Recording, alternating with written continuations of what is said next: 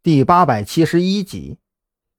尚在路上的赵军得知张扬被审讯，并且在审讯过程中口吐白沫，陷入昏厥状态，当即就爆了粗口。明灯鸣笛之后，将车速飙到最快，半个小时之后就抵达了江城市的刑警队。这是张扬和蓝雨桐的详细资料。赵军将两份文件摔在了江城市刑警队队长的桌子上，两眼冒光的报出了自己的警号：“你们再查查。”我是不是也是假的？是不是也要给我来一副手铐，然后审讯一番呢？是不是也要怀疑我涉嫌走私枪械呀？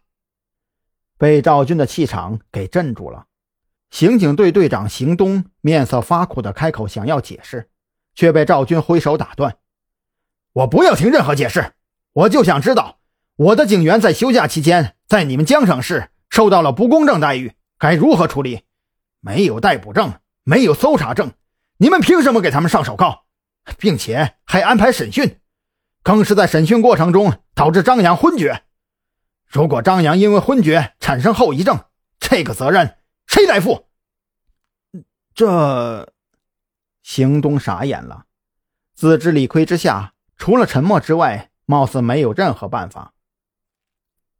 嗯一阵轻咳声从刑警队队长办公室门口传来。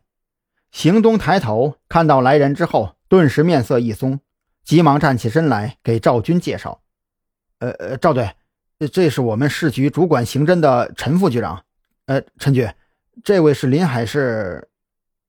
啊，不用介绍了，老赵我认识，当年一起共过事。”陈副局长摆了摆手，示意邢东可以先出去了。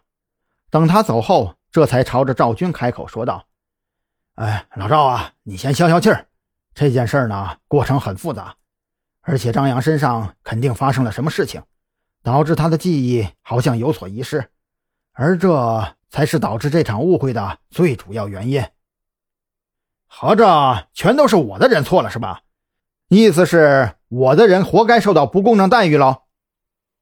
赵军可不管陈副局长比自己高出一级，他这会儿憋了一肚子火。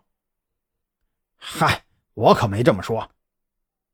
陈副局长急忙摆手，他当初和赵军一起查过案子，知道赵军是个什么脾气。这事儿啊，我的人也有错，但是现在不是追究谁对谁错的时候。张扬还在医院接受全身检查，目前情况尚且良好，并没有恶化的迹象。你先冷静下来，看看这份视频。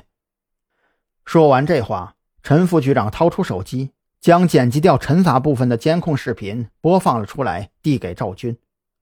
赵军摸出烟盒，点了一根，耐着性子看完手机里的视频，也意识到了问题所在。他手里拿着的文件袋，就是孔森让他交给你们的文件资料。没错，但是对于这一部分的记忆，他完全不记得了，甚至不记得那辆车就是孔森借给他的。也不记得在开车离开山南市之前还曾去做过保养。陈副局长叹了口气，将手机关屏放好之后，继续说道：“这件事呢，小秦的确有错，可是这个错误呢很复杂。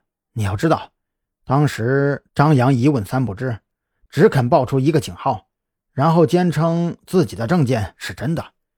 那么问题来了，孔森告诉我们的是山南市。”会派人把资料先送过来，所以呢，小秦就认为孔森派来的是山南市的警察，再加上他怀疑张扬的证件是伪造的，核查的时候啊就没有去你们临海市的警务系统，而是去了山南市的系统。那后续视频呢？赵军不想跟陈副局长讨论对错的问题，他也开始意识到张扬的记忆遗失必有蹊跷。